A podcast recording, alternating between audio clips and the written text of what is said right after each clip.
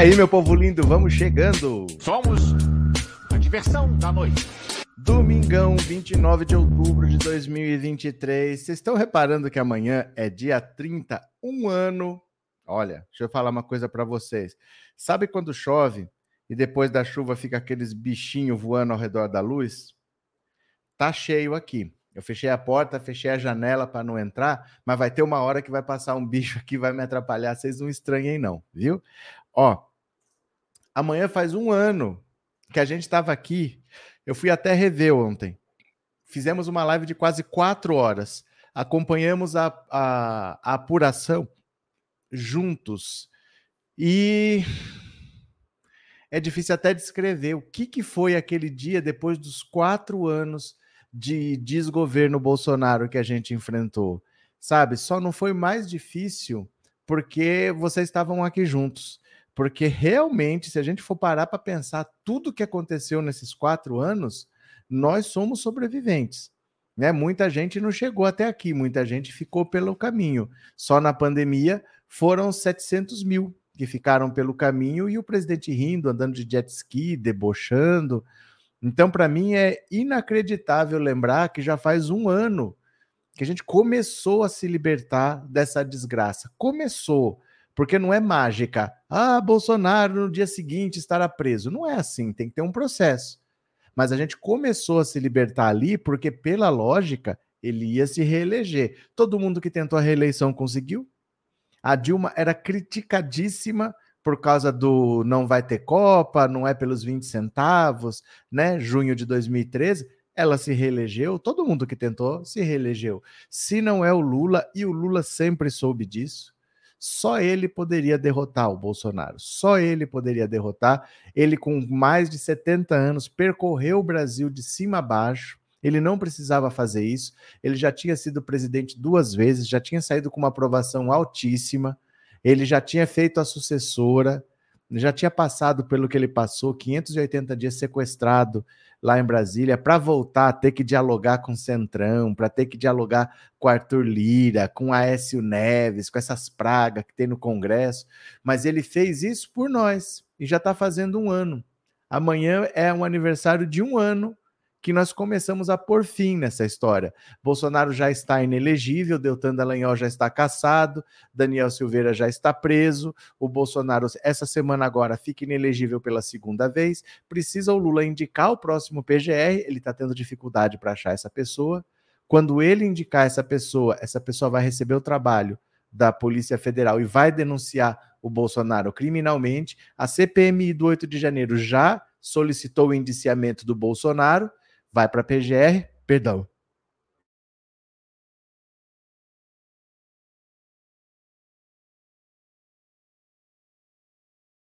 Opa, perdão, espirrei. E agora os, os prazos vão começar a correr. Então, provavelmente, para o começo do ano que vem, a gente tem novidade. O ano de 2023 já acabou.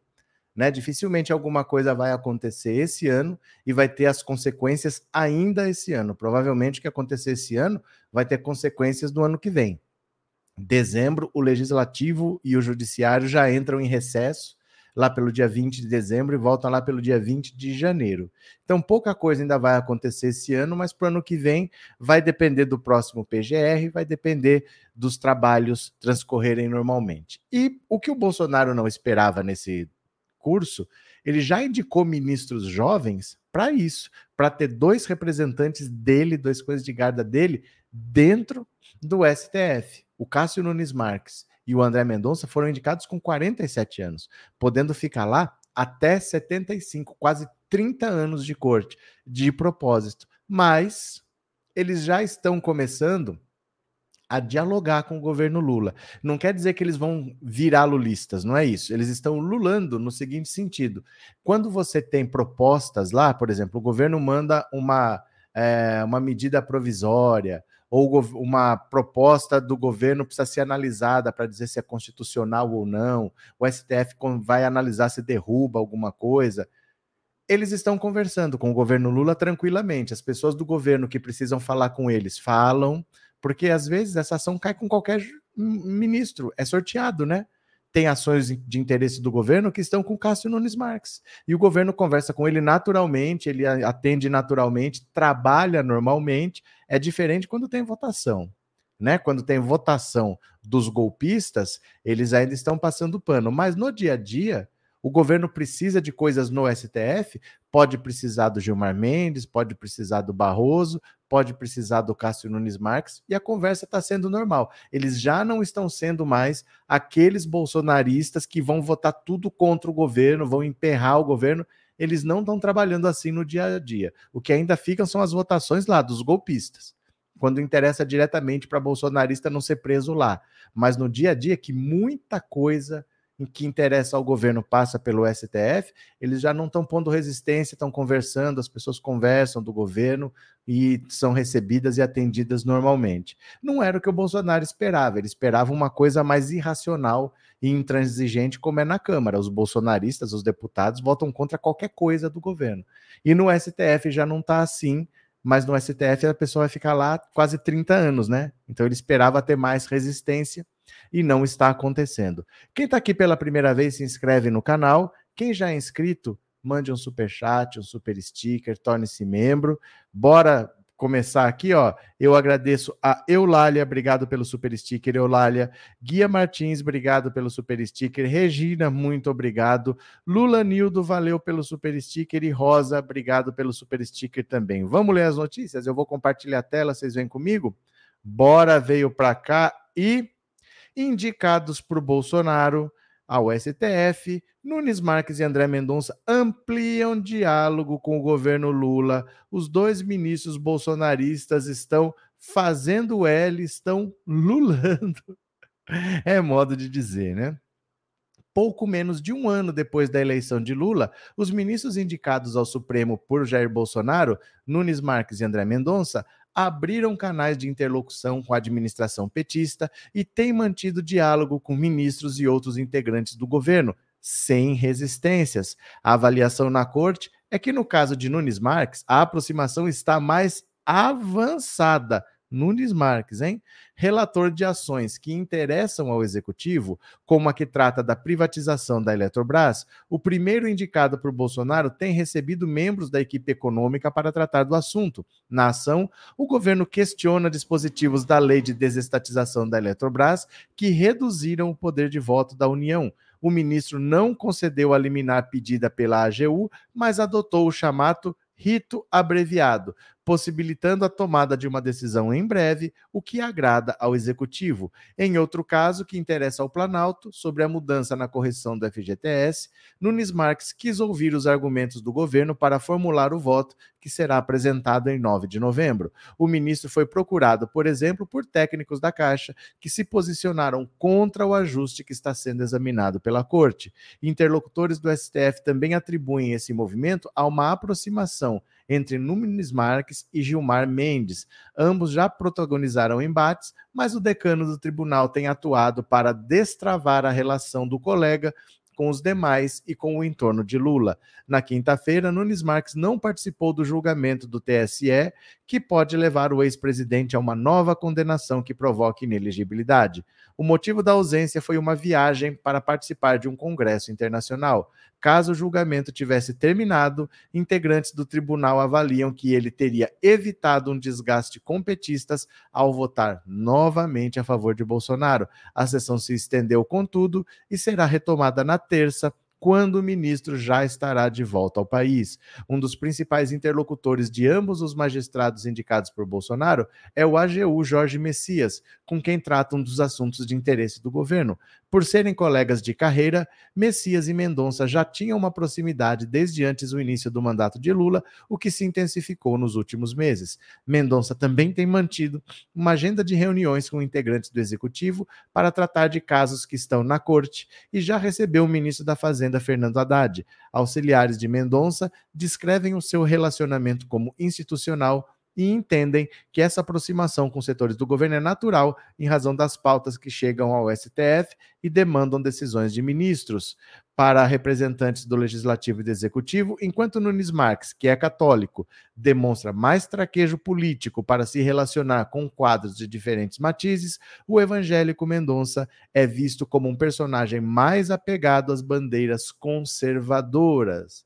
Então, olha só, quem diria que dos dois, o que está mais próximo hoje do governo Lula é o Cássio Nunes Marques.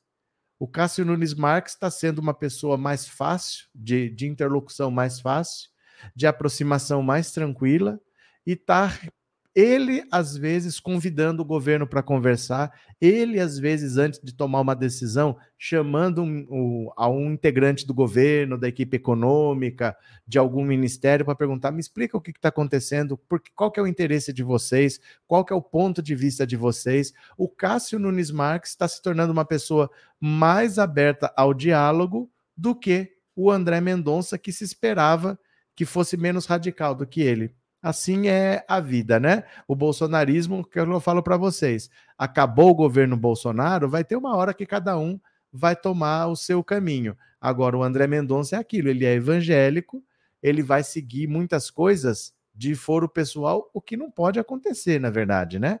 Eu não posso tomar decisões baseadas nas minhas crenças pessoais, na, nas minhas convicções pessoais, porque eu tenho que olhar o direito de todos e não só a minha vontade pessoal. Mas isso acaba pesando na relação do Cássio Nunes Marques. Então vamos ver?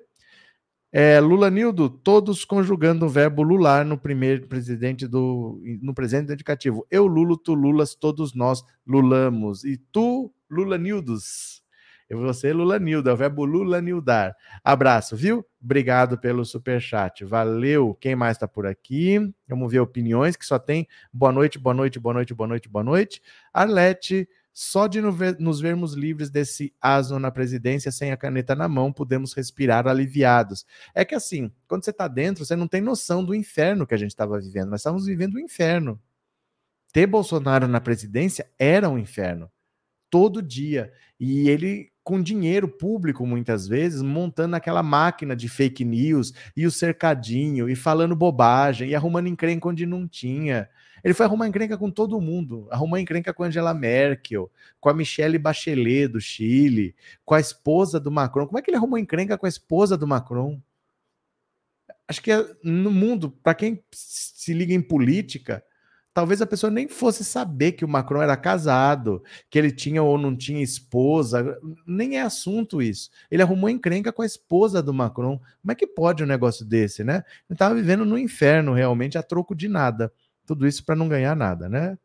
Vinick, por que a religião tem que ser relevante nas decisões de alguns ministros do STF?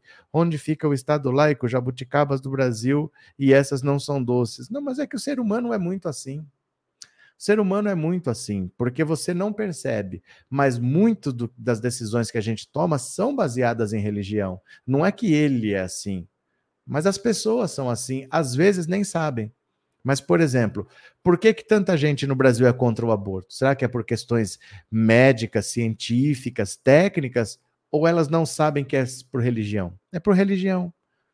Por que, que muita gente são contra as drogas no Brasil? Será que é porque elas estudam segurança pública? Não, é por religião. Então acaba que as pessoas normalmente tomam decisões assim. Um ministro deveria ser diferente? Óbvio, deveria. Muitos até são, mas vai ter um ou outro que não é. Isso é meio natural do ser humano e algumas pessoas pega mais. Né? Do mesmo jeito que tem pessoas que são muito ligadas à religião, outras menos, e a pessoa não percebe que isso é um motivo religioso. Ah, eu sou contra o aborto porque não sei. É um motivo religioso, no fundo, que não pode entrar em discussão, mas entra. Infelizmente entra. O ser humano é assim, ele não consegue dissociar, porque é uma coisa que vem desde criança e a pessoa nem percebe muitas vezes que é um motivo religioso. Ela não percebe. Ah, vou pôr a minha religião. Não, é o que eu acho certo. A pessoa acha que é o que ela acha certo. Ela não pensa que é o seguinte: se ela tivesse nascido naquele outro país, que tem uma maioria muçulmana, ela ia ter outras convicções, que ela ia achar que era certa. E se ela tivesse nascido naquele outro país, que tem maioria de hindu, ela ia ter outras convicções. Ela não percebe isso, porque ela só vive no mundo dela. Infelizmente, é bastante comum que seja assim, né? É, Aldenir, mas tem muitos de esquerda que largaram a mão do Lula já. Não, não é que tem muitos que largaram. Muitos não pegam. Muitos nunca seguraram na mão do Lula. Votaram no Lula, mas nunca seguraram na mão do Lula. Muita gente que votou nem de esquerda é. E muita gente na esquerda não gosta mesmo do Lula. E eu preciso explicar uma coisa para vocês. Vocês têm que entender uma coisa. O Lula é contra muita coisa do que algumas pessoas defendem. Porque, por exemplo, para ter uma revolução socialista clássica, para tomar os meios de produção da burguesia, que é muito bonito falar, mas isso não sai sem uma guerra civil. Você não toma os meios de produção da burguesia falando: olha, nós ganhamos a eleição, vamos tomar a sua fábrica, vamos tomar o seu supermercado. Porque será que o agronegócio vai deixar tomar as fazendas dele? De boa? Vamos tomar os meios de produção da burguesia? Será que o Abílio Diniz, será que o Jorge Paulo Lema vou tomar seus bilhões? Eles vão deixar? Isso só acontece por meio de uma guerra civil. Ah, é revolução pacífica. Não existe tomar bilhão de uma pessoa de maneira pacífica. Então, esse pessoal precisa de quanto pior, melhor, para que as pessoas entendam: é, precisamos de uma revolução. O Lula melhora a vida das pessoas. A pessoa com a vida boa não vai pegar em armas para fazer revolução. Muita gente que às vezes vocês gostam, que ficam falando vamos fazer a revolução, vamos fazer a revolução, estão falando de guerra civil. E para esse objetivo o Lula atrapalha. Então tenham essa clareza de que muita gente é contra o Lula, porque o objetivo pessoal deles precisa de um país pior, para as pessoas cogitarem fazer uma guerra civil e tomar os meios de produção da burguesia. Isso não vai acontecer de maneira pacífica. Não existe tomar bilhões de uma pessoa de maneira pacífica. Nós nem armas temos. Nós nem armas. Eles que têm, como é que vai ser pacífico se eles têm armas, né? É, Arlete, tem um aluno que diz ser contra o aborto, respondo para ele, quando ele for maior de idade e puder engravidar, converso com ele. Ai, ai, ai, ai, ai, ai, ai, Arlete e o deboche. Vini, que o grande problema é esse Congresso que foi eleito um horror. E só piora. E só piora. E só piora. O Brasil é um país fundamentalista religioso, né? Uh, Carol, boa noite. Acho que o Bolsonaro não será preso apenas os filhos. Ficar inelegível por dois mandatos, acho pouco castigo, deveria ser definitivo. Carol, é, você tem que me explicar por que, que você acha isso. Porque as coisas têm que ter uma lógica. Você tem que fazer uma linha de raciocínio e falar. Só falar assim, ah, eu acho que não vai ser preso, mas como é que isso vai acontecer? Porque imagina assim, é, imagina assim, por exemplo, você, é um exemplo, tá? Não fica chateado, é um exemplo. Você mandou matar uma pessoa. E eu descubro quem matou. E eu tenho provas de que essa pessoa matou. E eu tenho provas de que você é o mandante. E eu condeno a pessoa que matou. Como é que eu não prendo você? Como é possível isso acontecer? Se você é a mandante de um crime, eu só consigo passar pano para você se eu disser que não aconteceu crime. Então, por exemplo, eu quero proteger a Carol. Ela mandou matar o fulano. Não, eu vou dizer que não teve crime. Não foi um crime com o mandante. Ali foi uma discussão, ele foi agredido, é, tomado de forte emoção, por legítima defesa, quando de um ataque aconteceu alguma coisa tal. Aí eu absolvo o cara que matou, e aí não tem crime. Aí eu passei o pano para você. Mas não dá para eu condenar o cara que fez e passar pano para quem hum, sabidamente mandou. Não é possível isso. A partir do momento que você está condenando os pequenos, não dá para passar pano para o grande. O único jeito de você passar pano para o grande, que coordenou tudo, é você dizer que não houve crime. Que é o que os advogados do Bolsonaro e até os ministros do Bolsonaro tentam fazer. Por isso que o Cássio Nunes Marques e o André Mendonça votam sempre pela absolvição dos réus. Os votos lá no, são 10 no Supremo, né? Pela condenação são sempre 8 a 2. Eles precisam dizer que não teve crime para passar pano para o Bolsonaro. Porque se eles falam que teve crime, se é 10 a 0, não dá para o mandante ficar de fora. Então, como é que isso vai acontecer do Bolsonaro não ser preso se as outras em volta vão ser presos? Como que dá para ser isso? Você entendeu? É, Mineirinho, presenteei com uma assinatura. Obrigado, Mineirinho. Obrigado pelo apoio. O Mineirinho comprou uma assinatura de presente e doou para o canal. Alguém vai ser sorteado pelo YouTube e vai se tornar membro por um mês. Obrigado pela generosidade, Mineirinho. Valeu. É, Rosana, esses bichinhos são cupins. Se tiver armários de madeira, jogue veneno. Eu sei que são cupins, mas o mundo tá cheio deles agora quando chove. Não tem muito o que fazer. Daqui a pouco eles param de voar e eles morrem, mas tá cheio, tá cheio. O mundo tá cheio depois dessa chuva aí. É a época do ano que eles se reproduzem mesmo. Não fazer o quê, né? Regina, obrigado por doar uma assinatura. Valeu. A Regina comprou uma assinatura e doou. E agora uma pessoa vai se tornar membro do canal porque ela foi generosa. Obrigado, viu, Regina? Valeu. Patrícia, é possível que o ceboso fique preso por pouco tempo, pois inventará doença para não ficar preso. Mas não existe doença para não ficar preso. Ô, Roberto Jefferson. Roberto Jefferson está no bico do corvo. Às vezes ele vai para o hospital, aí ele volta. Não existe inventar doença para não ficar preso.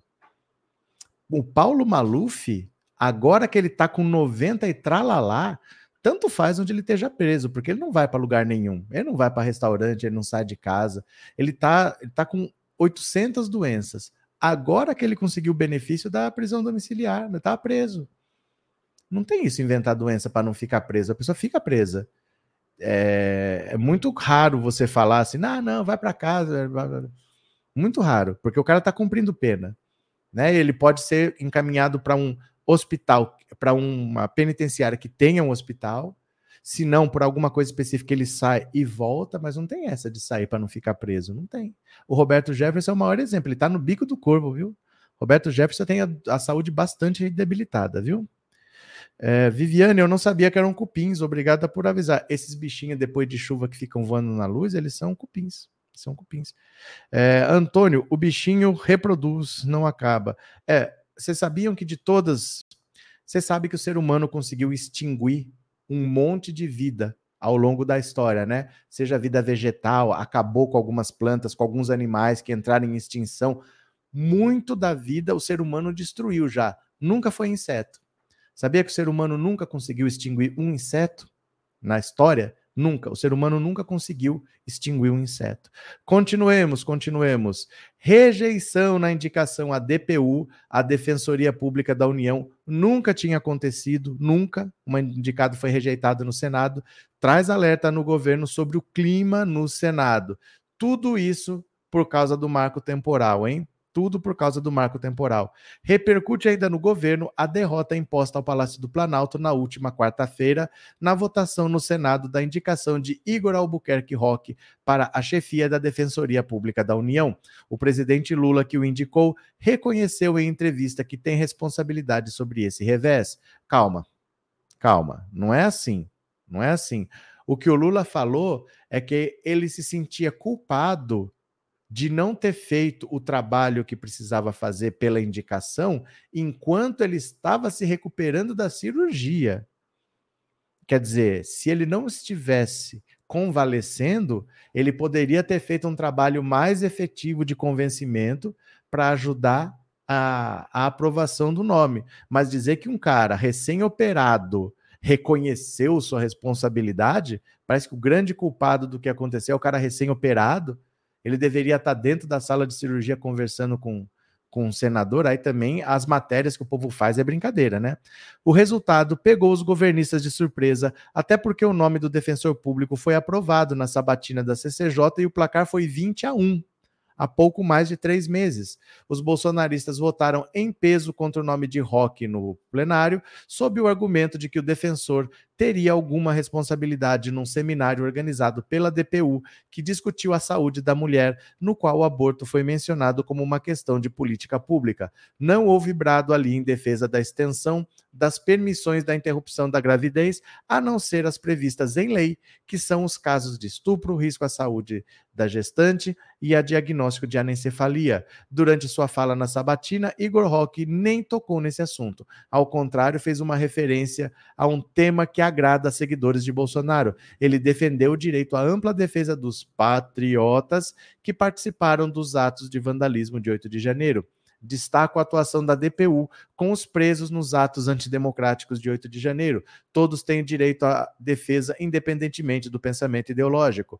A despeito da gravidade desses atos contra o Estado democrático de direito, a DPU entende que esse mesmo Estado deve se fazer presente na defesa das garantias e direitos fundamentais, sem qualquer tipo de discriminação, afirmou Igor Roque, que disse não haver incoerência nesse papel dos defensores públicos de defenderem esses bolsonaristas.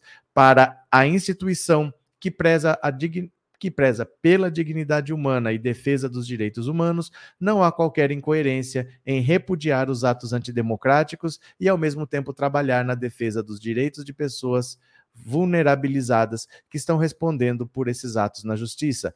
Todos e todas têm direito à ampla defesa e ao devido processo legal. A indicação de Roque teve como relator o senador Humberto Costa, líder do PT na casa, que o apresentou como alguém com todas as credenciais para assumir a DPU. Ambos são pernambucanos. O defensor prosseguiu durante a sabatina falando sobre o seu envolvimento e sua disposição de trabalhar contra as desigualdades sociais.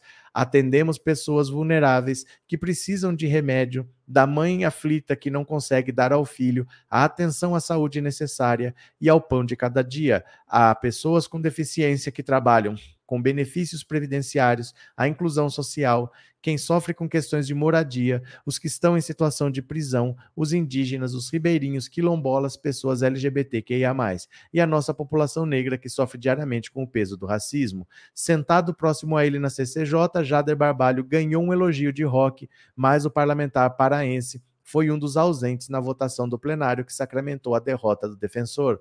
O também defensor público federal Gustavo Ribeiro, que atua perante o Supremo, lamentou que a DPU esteja sem um defensor geral efetivo desde janeiro.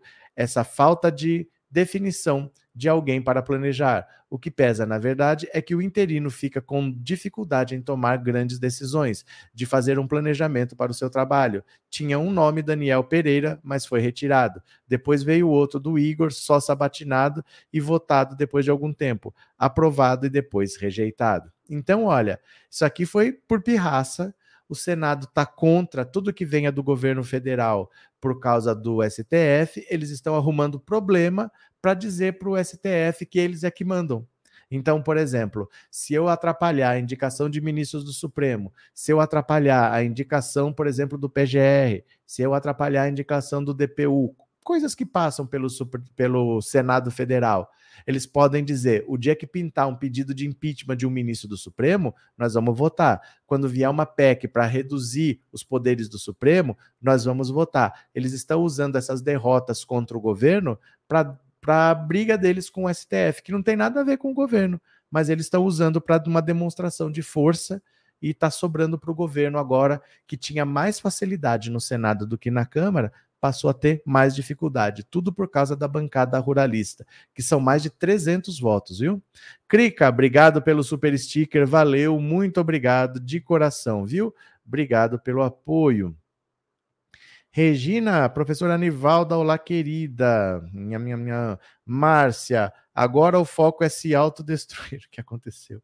É, Maria José, o Senado está com ódio do STF. Rodrigo Pacheco virou um golpista. Eles estão porque é muito dinheiro envolvido. Esse pessoal, olha, as pessoas não têm muita noção do quanto a família do, do Dallagnol, por exemplo, é rica. Quer ver? Eu gosto de mostrar isso aqui porque as pessoas não têm noção.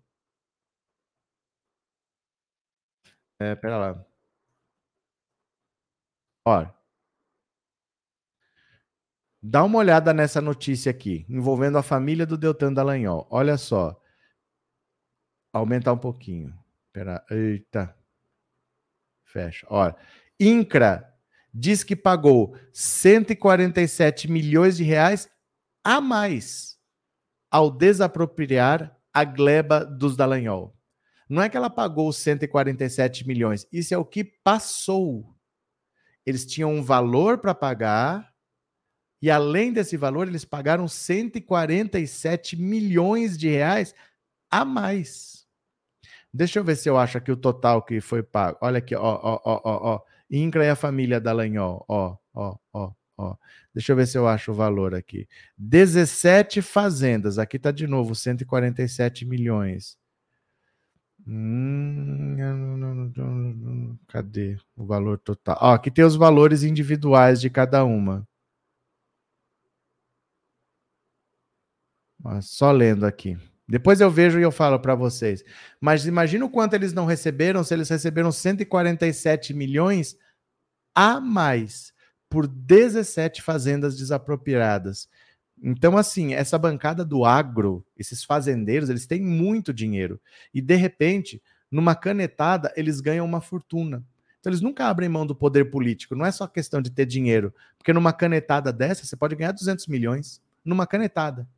Entendeu? Sem ter que fazer nada. E eles estão sempre de olho no poder, porque eles sabem o quanto rende. Sônia, obrigado pelo super sticker e obrigado por ser membro, viu? Valeu, Sônia, obrigado pelo super sticker. E Neuza são eleitos para trabalhar e ficam igual Maria Fofoca. Eleonora, boa noite, uma semana de bênçãos, boa noite. A Amélia, boa noite, boa noite. Ah, boa noite, boa noite, boa noite. Mais uma, mais uma, venham aqui comigo. Planalto está atento à votação da PEC que limita poderes do STF. Olha só, porque ele já sabe que daqui pode vir problema. Dependendo do que der essa votação, dependendo do que for a reação do Supremo, quem está apanhando é o governo federal. Quem está apanhando é o executivo. Né? Na briga do Rochedo contra o Mar, quem toma pancada é o Marisco. É o governo federal que está tomando pancada nessa briga. Ó. Após o susto com a rejeição do nome de Igor Roque para eh, a chefia da DPU, o governo irá acompanhar e monitorar de perto a tramitação da PEC que tira poderes dos ministros do Supremo. A PEC do senador Oriovisto Guimarães, do Podemos, limita decisões monocráticas e pedido de vista dos integrantes da corte. A previsão é que o texto seja votado no plenário no dia 8 de novembro, após decorridas as cinco sessões de prazo necessárias para ir a voto. O governo não acredita que a oposição tenha voto suficiente para aprovar uma mudança desse tamanho no funcionamento do tribunal. Para ser aprovada, uma PEC necessita ser aprovada em dois turnos com pelo menos 49 votos favoráveis.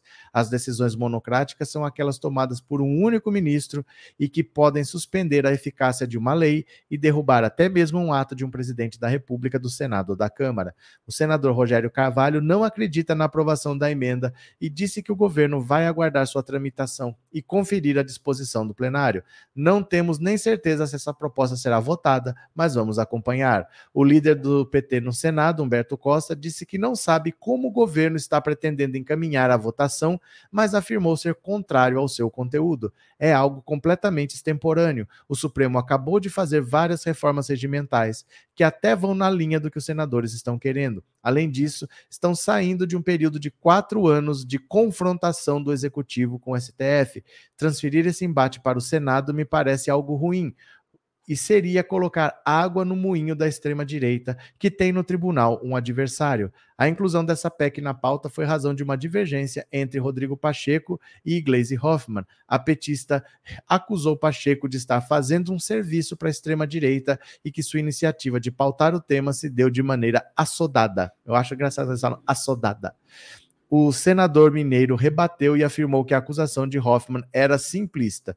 Tem uma trajetória marcada pelo respeito às divergências, mas tentar rotular uma proposta legislativa como de direita ou de esquerda para desqualificá-la, além de simplista, é um erro. Olha, o Rodrigo Pacheco está comprando essa briga no Senado porque ele quer ser, em 2026, governador de Minas. E ele sabe que para isso ele vai precisar do voto dos bolsonaristas. Então ele está fazendo o que todo bolsonarista faz: está atacando o STF. Ele era muito próximo do governo Lula, ele era tido como muito mais próximo do Lula do que o Lira, por exemplo. Tudo que o Lira fazia contra o governo no Senado não passava, mas agora o interesse pessoal do Rodrigo Pacheco de se tornar governador de Minas está fazendo ele tomar medidas eleitoreiras, vamos dizer, fazer acenos para o eleitorado bolsonarista, porque ele quer o voto da gadaiada para 2026, quando ele vai tentar o governo do estado, né? É, Sebastião, em uma canetada o cara ganha 200 milhões, então o cara vende até a alma pelo poder. Não é que ele vende a alma, ele vende várias vezes, porque esses 200 milhões aconteceram por um motivo, daqui a pouco eles acham outro. Você entende? Então, estar perto do poder beneficia muito essas pessoas para que várias coisinhas vão acontecendo. Uma mudança na lei. Por exemplo, você é obrigado se você tem uma floresta nativa na sua propriedade, acontece às vezes, você tem uma área grande, só que tem floresta ali. Uma parte grande você tem que preservar, você não pode mexer. Se você mudar a lei, olha, não é X%, é menos que você tem que preservar, de repente você ganhou terra. A terra já era sua, mas você não podia fazer nada. Agora você pode. Então, uma mudançazinha na lei faz a pessoa ganhar milhões. É sempre importante estar com, perto do poder. Também pode fazer perder. E é o caso do marco temporal, que te, vai tirar dinheiro da mão deles e eles estão revoltados por causa disso, né? É, Antônio, boa noite, Antônio. Apóstolo Arthur Lira está com tanto poder que até parece um primeiro-ministro. Isso é o dinheiro do orçamento secreto. O orçamento secreto fez ele construir um apoio que ele nunca teve. Ele sempre foi alguém sem importância. Ele nunca teve importância. Mas ele tinha 19 bilhões na mão. Então as pessoas se aproximaram dele. E agora continuam lá. Mesmo sem orçamento secreto, continuam lá. Né? Demétrios, o Senado sempre teve receio de afetar o Supremo, porque eles podem amanhã ser julgados pelos ministros. Essa barba de molho dos senadores não existe mais? Existe. Por isso que eles acham que essa proposta não passa. Mas bolsonarista não pensa, né? O problema é que bolsonarista não pensa. E outra, eles provocarem o Supremo não quer dizer que eles vão até as últimas consequências. Eles podem fazer isso para ser derrotado mesmo. Não porque eles vão fazer de fato alguma coisa, mas para jogar para o eleitorado. Ó, eu fiz a minha parte. Se não teve voto, a minha parte eu fiz. Eu dei meu voto, eu pus a proposta, eu apoiei. Então eles às vezes sabem que vão ser derrotados mas eles compram a briga sabendo que vão ser derrotados para falar o que eu tinha que fazer eu fiz. Se não aprovou, não é culpa minha. Então, às vezes, não é nem o que você faz, é o que você fala que faz, é o que você aparenta que faz. Quer um exemplo claro? Quando sempre aparece algum cara da direita falando tem que reduzir a maioridade penal para 16 anos. Quem está comigo? Quem é a favor? Vamos botar esses bandidos na cadeia porque o marmanjo de 17 anos sabe muito bem o que está fazendo. Não pode. Não pode. A maioridade de 18 anos é uma cláusula pétrea da Constituição. Não pode ser mudada. E eles sabem que não pode ser mudada, mas é para jogar para a galera. Então, às vezes, eles compram briga sabendo que vão perder, porque o objetivo não é ganhar aquela briga.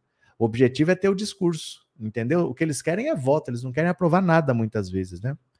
Carlinhos deveriam abrir os processos do Lira para baixar essa bola dele. É que não é assim também. Depois que você arquiva, ah, agora ele deu um voto lá, vou abrir. Ele está comprando briga também contra o executivo, não está comprando briga com o STF? Por que, que o STF vai fazer isso? Ele está comprando briga com o Lula. Quem abre um processo é o judiciário, né? não é o executivo. Não é o executivo que fala, vou reabrir o processo. Então, por que, que um ministro do STF vai fazer isso? Vou reabrir um processo do Lira se ele está atacando o Lula, não está me atacando. Por que, que eles fazem isso? Uma coisa que está arquivada. Né? Professor Anivalda, obrigado pelo super sticker. Valeu, muito obrigado. Beijo, beijo, beijo, beijo, beijo. Mais uma, venham comigo, venham comigo. Valdemar vai lançar o PL PET e o PL 60 mais. Gente, PL PET, eu não estou entendendo o que, que é e eu procurei. E eu procurei, a matéria não diz o que é o PL PET. Em todo caso, vamos ver se algum, alguma coisa para bicho de estimação. Não entendi. Olha só. O presidente nacional do PL, Valdemar da Costa Neto, planeja lançar em breve dois novos núcleos no partido: o PL PET e o PL 60. Tá bom. Os mais, o mais adiantado a ser lançado é o PL 60. Esse é a cara do bolsonarismo, né? querer filiar os venho golpista da porta do quartel, isso é a cara do bolsonarismo, que terá como foco a filiação ao partido de brasileiros com mais de 60 anos de idade, golpistas, né? A previsão é de que o núcleo seja lançado em 21 de novembro. O presidente do PL 60 mais será o deputado federal Lincoln Portela. O público com mais de 60 anos, vale lembrar, é uma das principais bases eleitorais de Bolsonaro, que é filiado ao PL. No segundo turno das eleições de 2022, Bolsonaro venceu nas 10 cidades brasileiras que concentram mais pessoas acima de 60 anos. Nem a matéria sobre explicar o que, que é o tal do PL Pet. Será que agora vai ter um PL para cachorro? Para gatinho? Para papagaio? Para cacatua? para maritaca, o que, que, será que é o PL Pet? Nem a matéria soube explicar. Vai ter um PL só para veinho, para veinho golpista, que fica na porta do quartel pedindo golpe de Estado e cantando para pneu. E o PL Pet, nem a matéria soube explicar. Eu falo assim: olha, para ganhar voto, o povo inventa qualquer coisa. PL Pet, o que seria isso, hein? Gabriel, e para o Bolsonaro guardar o pet dele chamado Nicolas Chupetinha, eu gostaria de entender o que será que é o PL Pet. Neuza, vai falar que ama os animais, mentiroso, mas PL Pet, um partido político tem um núcleo para animal de estimação, será que é isso? Ou será que é para garrafa de Coca-Cola Pet? Eu não sei, né? Minier, penso que o presidente Lula está cedendo muito ao Lira, deixa sem aprovar as medidas. Ou governar na sua ideia é o quê? Explica para mim, Minier. Qual que é o seu conceito de governar? Deixa sem aprovar. E o Lula faz o quê? Vai andar de jet ski? Vai fazer motociata? O que é governar para você? Como é que é deixa sem aprovar as medidas? Governar é exatamente isso, é aprovar as medidas que você quer. Imagina, por exemplo, você tem um governo como o do Bolsonaro, você vence, eu não vou mudar nada. Ah, fica do jeito que tá. Deixa sem aprovar as medidas. Eu quero mudar, quero fazer a reforma tributária, quero mudar alguma coisa aqui na lei ambiental. Não, não vou mudar nada, deixa como é que tá. Mas o que é governar? Como pode ser não fazer nada? Como é que a gente faz daí? Como é que a gente faz, né? Eliana, boa noite. Antes do Bolsonaro, eu nunca tinha ouvido falar do Lira, mas o Centrão nunca foi importante. O Centrão nunca foi importante. Esses partidos assim que só grudam no governo, eles nunca foram importantes, nunca tiveram candidatos próprios. O importante era sempre assim: MDB, PSDB. O PSDB desapareceu. Desapareceu. Só elegeu um governador, que foi o Eduardo Leite, para dizer que não morreu, e só tem 13 deputados que é o mesmo número que tem o PSOL. O PSDB hoje é um partido do tamanho do PSOL. Mas esses eram os partidos importantes que a gente ouvia falar, né? Mas partido do Centrão, progressistas, republicanos, ninguém ouvia falar nesse negócio, né? Dirlene, boa noite, boa noite, Ponta Grossa. Neuza, tem vários deputados que se elegeram falando da causa animal. Não, deputados pode ter assim, mas um PL PET, um núcleo para isso. Porque tem o, tem o PL mulher, já é raro. Já é raro você fazer núcleos específicos assim. Mas beleza, um núcleo para mulher, né? Aí ele vai pegar um para os veinhos. Já é uma coisa meio específica, né? Porque é um público pequeno. É um público bastante pequeno já. Aí vai fazer um para pet. Quantas pessoas será que defendem a causa animal? Porque as pessoas, assim, fazer ter isso como meta, como política pública, assim. As pessoas têm simpatia, tal, mas quando se fala, não, o meu objetivo é lutar pela causa animal. As pessoas normalmente vão lutar pela educação, pela saúde, pela segurança, né? Pela tributária, não sei, é difícil a pessoa que são poucos que tem tem, mas são poucos para ter um núcleo do PL, sei lá. Hum, Lula tem que ficar com Deus e o diabo, mas não, ele não tem como que opção ele tem que governar com quem está lá. Não dá para ele falar, olha, eu não vou governar com vocês, porque ele não governa, ele é obrigado a fazer. São três poderes. Ele comanda um. Ele comanda o executivo, mas tem o poder legislativo, é outro poder, igual ao executivo. E tem o poder judiciário, que é outro poder. Não dá para ele não, não governar. Ele não tem opção. Ele é obrigado a governar com quem está lá, né? Nhão, nhão, nhão. Rita, vai querer que os animais votem para ter maioria. Eu não sei, a matéria não conseguiu explicar o que, que é o PL animal, né? É, o PL PET. José Hilton, o PSDB se acabou, mas não elegeu só um governador na última eleição, são três governadores. Beleza, José Hilton, beleza, obrigado pela informação. Glace, PP sempre onde há governo estão lá os mais vendilhões de votos nunca votaram a favor do povo sem ter trocado do bolso. Verdade. Fátima, boa noite. Paulo, ele deveria legalizar o PL bovino para legalizar o gado. Emerson, o PL vai pagar quanto por cada porcada é um cacófato. Por filiação. Não fale porcada, que é um cacófato. O Centrão vivia escondido, só tirando dinheiro do governo, apareceu depois da internet. José Hildo não é depois da internet exatamente, é depois do Bolsonaro dar poder para eles. Porque o Bolsonaro ia sofrer impeachment. Ele ia sofrer impeachment no começo de 2020. No começo de 2020, o Bolsonaro foi para frente do quartel lá em Brasília. Esse dia aqui, ó. Ó.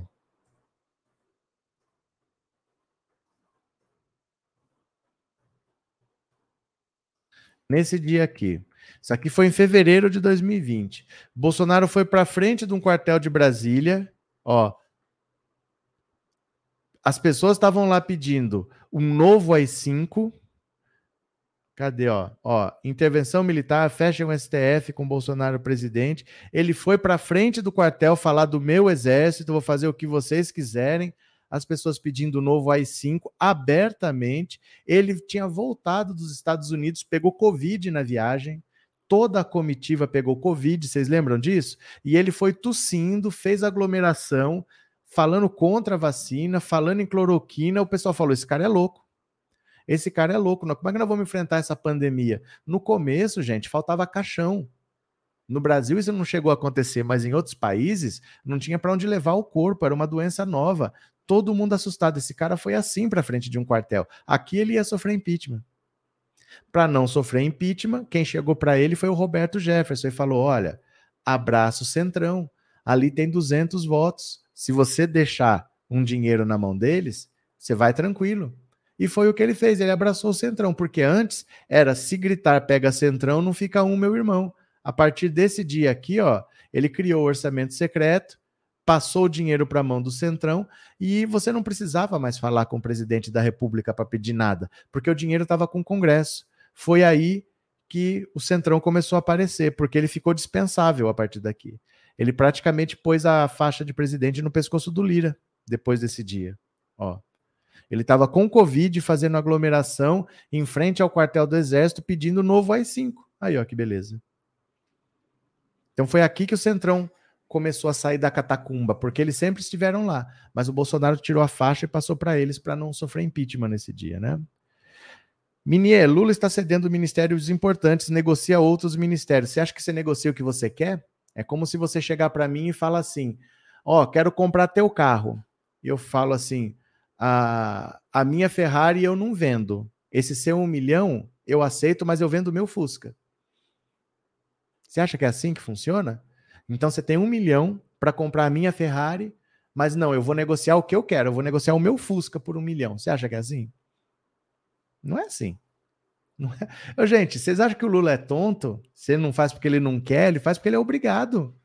O Lula conhece aquilo melhor que nós, ele é presidente pela terceira vez. Ele já conhece o Centrão de muito tempo. Mas o Centrão não era esse Centrão que o Bolsonaro deixou com esse apetite todo, porque o Bolsonaro deu 19 bilhões na mão deles. Antes eles queriam cargos para poder roubar. Agora o que eles querem é um orçamento secreto. Como o orçamento secreto foi proibido pelo STF, agora eles querem o sangue. Eles querem tirar o sangue do Lula. O Centrão nunca foi assim. Eles sempre se conformavam de ter um ministério aqui e ali. Mas depois do bolsonarismo, o Bolsonaro deixou um Centrão empoderado. Esse é o problema. O Lula está se virando para fazer o que ele pode. Se fosse fácil assim, né? Não, me dá um milhão, eu vou te dar um Fusca. Não é assim, né? Seria bom. É, Ana, eu sei que o assunto não é esse. Por que, que essas frases não acabam aí? Mas estou chateada com o Alckmin que está apoiando a Tabata, ele por serviço, deveria pensar mais em falar. É do partido dele, Ana Maria. É do partido dele, ele vai ficar contra uma pessoa do partido dele. O Alckmin é do PSB. A Tabata é do PSB. Sabe o que você não entende, Ana Maria? Você pensa nas pessoas. Então você fala assim: poxa, ele é vice do Lula, ele tem que apoiar o Lula. Quando você entra na política, você está optando por agir de maneira coletiva. Entrar num partido significa eu não vou lutar pelo que eu acredito pessoalmente, eu vou agir de maneira coletiva. Porque não adianta eu lutar sozinho. Até hoje eu lutei sozinho e eu não consegui. Eu vou entrar na política, eu vou agir coletivamente. E num partido, você não pode ficar contra o seu partido. Ele não pode falar: olha, eu vou na eleição de São Paulo, eu vou apoiar o Boulos e não vou apoiar a Tabata, é do partido dele. Quem você acha que o Flávio Dino está apoiando? Deixa eu te mostrar aqui, ó. Deixa eu te mostrar aqui, ó. ó. Aqui, ó.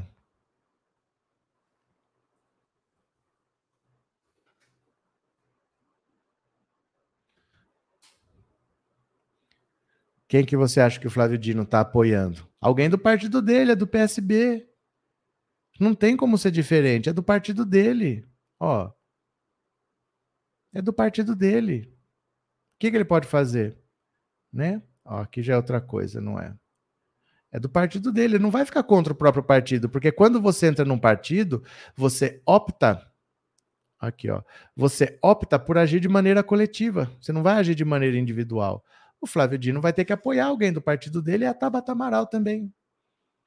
É assim que funciona, não é do jeito que a gente pensa assim. Ah, não, vou ficar com o Lula, eu vou ficar contra aquela. É do partido dele. O Alckmin é do partido da Tabata, é do PSB. O Flávio Dino também, né? É assim que funciona. É, Márcia, até Lula entende a postura do Alckmin e o povo não quer entender. É porque não é do jeito que a gente pensa. Não é de maneira individual. Eu vou lá e faço o que eu quero.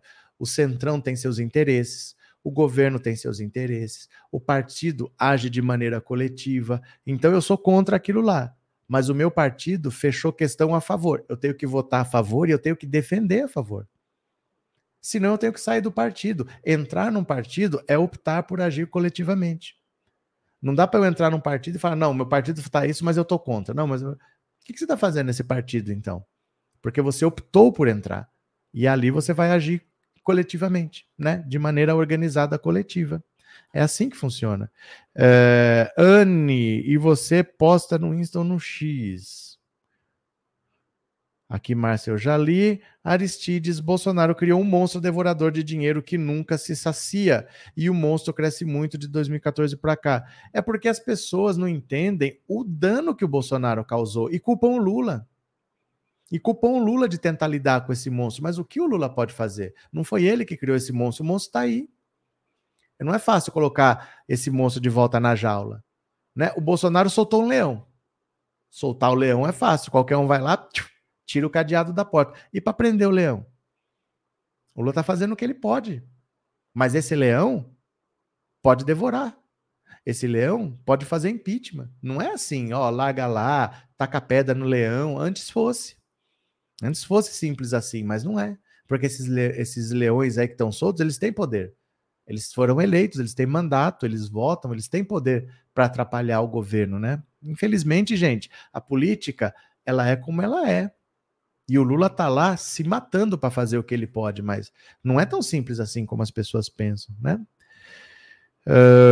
Eu acho que quem vai sair derrotado depois disso tudo será o Senado. O tempo dirá o tempo dirá, porque provavelmente isso passa.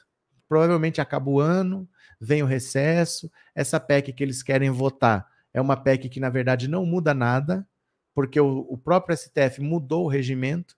Então, por exemplo, o pedido de vistas, eles querem limitar para 90 dias, fazer uma lei. Mas o próprio STF já decidiu limitar em 30.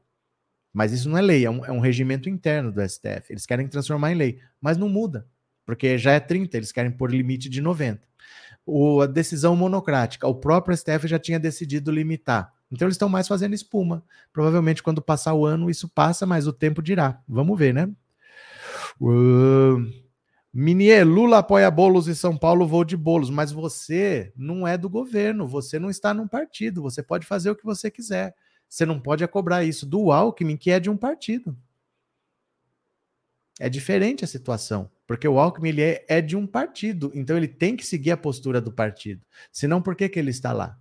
Você entendeu? Você pode ter a postura que você quiser, eu posso ter a postura que eu quiser, ele lá pode ter a postura que ele quiser, mas alguém que está dentro de um partido tem que seguir a orientação do partido. A Tabata Amaral é do PSB, assim como o Alckmin, assim como o Flávio Dino. É assim como é, gente, é assim como é, né? Gianete, o povo eleitor pode tirar o monstro, é só não votar nessa gente gananciosa. Vamos votar em partidos de esquerda para todos os cargos. Você está falando isso para quem não votou. Você está falando isso para as pessoas erradas. Não adianta falar para nós, vamos votar na esquerda. Nós já votamos. E apesar de nós votarmos na esquerda, nós elegemos 125 deputados. Quem tem que mudar não somos nós. Você tem que falar isso para a direita. Eu entendo o que você está falando. Mas aqui ninguém ninguém está nessa. Não somos nós que estamos elegendo. Vamos votar. Nós aqui, ó, nós fizemos a nossa parte e foi suficiente para eleger 125 deputados só. Eles têm mais dinheiro, eles conseguiram eleger mais. A direita vota nessas pragas. A direita que votou no Bolsonaro é que vota no PP, no PL, no Republicanos. Você entende? Nós fizemos a nossa parte. Mas nós somos poucos. Muita gente votou no Lula e não é de esquerda, porque o Lula sabe fazer política. O Lula buscou o Alckmin exatamente por ele não ser de direita, não ser de esquerda. E ele atrai mais gente com isso. Ele faz políticas para todos, ele atrai votos para ele. Mas as pessoas não necessariamente votaram no Lula porque são de esquerda. Tá o retrato na Câmara. A esquerda é pequena. A esquerda é pequena e é admirável o que o Lula faz com tão pouco apoio. Lula tem muito pouco apoio lá dentro. O Lula é muito vulnerável. O Lula só tem 125 votos na esquerda, né? Neuza fala isso para os bolsonarentos, porque são eles que elegem, eles que votam no Arthur Lira, eles que votam no Ciro Nogueira, eles que votam no Alcolumbre, eles que votam nessas pragas aí. Maria Carvalho, o povo precisa aprender a votar, quer tirar o Centrão, não vote nos deputados do PL. Mas quem disse que quer tirar? Você está pensando com a nossa cabeça. Tem muita gente que está satisfeita. Sabe por quê? Porque ele votou num deputado que é da cidade dele, só tem aquele cara que é importante. E o cara manda emenda para lá. Ele vota de maneira pragmática, ele não vota de maneira ideológica. Então, na minha cidade, o, o deputado que tem aqui é de tal partido. Eu posso votar num deputado do PT de Araraquara, mas aí ele vai mandar a emenda parlamentar para Araraquara. Então, o cara que tem aqui é de direita, eu vou votar no cara de direita que vai mandar dinheiro para cá, que vai para o posto de saúde, que eu levo uma filha, que vai para minha escola. Gente, não é tão simples, entendeu? Não é tão simples. É um trabalho de longo prazo. Às vezes a gente quer resultado para amanhã, quer que tudo mude para amanhã. Eu entendo o anseio de vocês, mas não é tão simples. Não é mesmo. Sabe? Não é tão simples assim, não. E o Lula tem que rebolar para se virar no meio disso daí. O Lula tem que se virar no meio disso tudo. Ele é obrigado a trabalhar com essa gente que está lá eleita, né? Antônio Leão, mexer com gente não é fácil. Não, nem um pouco, nem é pouco, nem um pouco. Deixa eu pedir para vocês votarem no Brasil Participativo, porque eu tenho uma surpresa para vocês. Dá uma olhada aqui.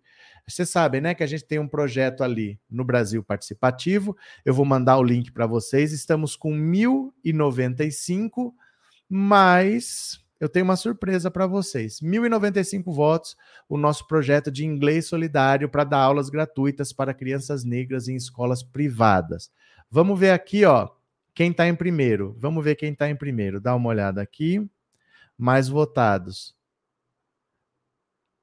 Pronto, cadê? Olha, apareceu do nada essa Letícia Perfeito com um projeto do dia 27, um projeto que é de anteontem, e está com 1.588 votos. Passou esse cara que é o segundo, com 1.277, e me passou, que 1.095. Do nada, em dois dias, ela está com 1.600 votos.